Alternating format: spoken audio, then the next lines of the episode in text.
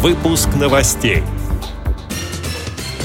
Владимир Путин поздравил Всероссийское общество слепых с 90-летним юбилеем. Доступность зданий и сооружений для инвалидов станет обязательной.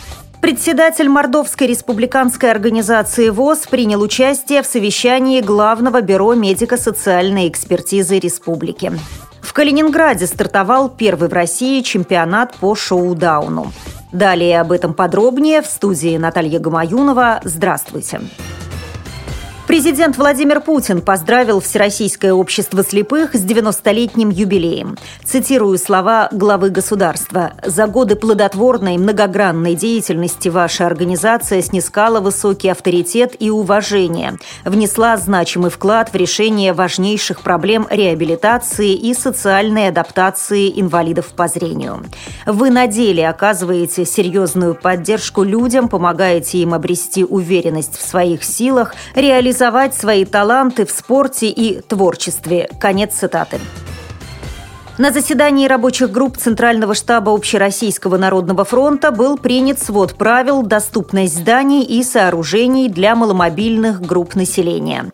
С 1 июля этого года документ станет обязательным при проектировании и строительстве капитальных объектов. Как сообщается на официальном сайте Департамента градостроительной политики Москвы, когда перечень вступит в силу, государственная и негосударственная экспертизы не будут принимать к рассмотрению рассмотрению проекты, в которых не соблюдены требования, содержащиеся в новом своде правил. Отмечу, что Минстрой России совместно с Министерством образования и науки РФ проработает вопрос подготовки кадров для проектирования и строительства зданий с учетом требований доступности для инвалидов.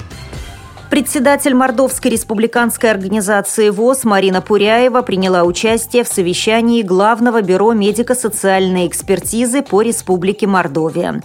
Также на заседании присутствовали представители других общественных организаций инвалидов, руководители филиалов и специалисты медико-социальной экспертизы.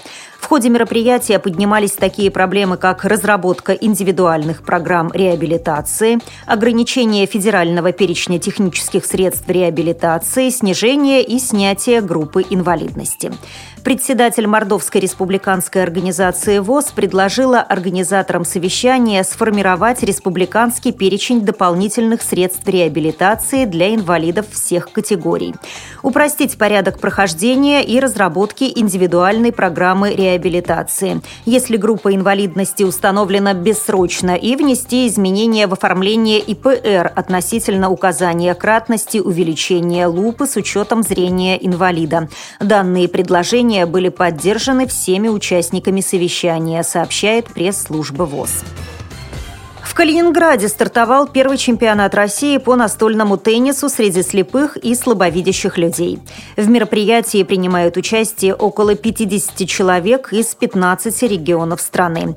Соревнования будут проходить до 4 марта. С подробностями министр спорта Калининградской области Олег Косенков.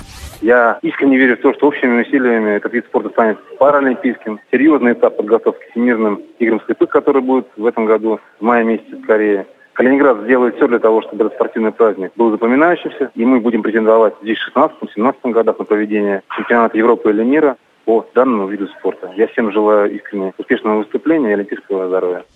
Благодарим за предоставленную информацию общественного корреспондента радио ВОЗ Едгара Шагабуддина. С этими и другими новостями вы можете познакомиться на сайте Радио ВОЗ. Мы будем рады рассказать о событиях в вашем регионе. Пишите нам по адресу новости собака ру. А я желаю вам всего доброго и до встречи.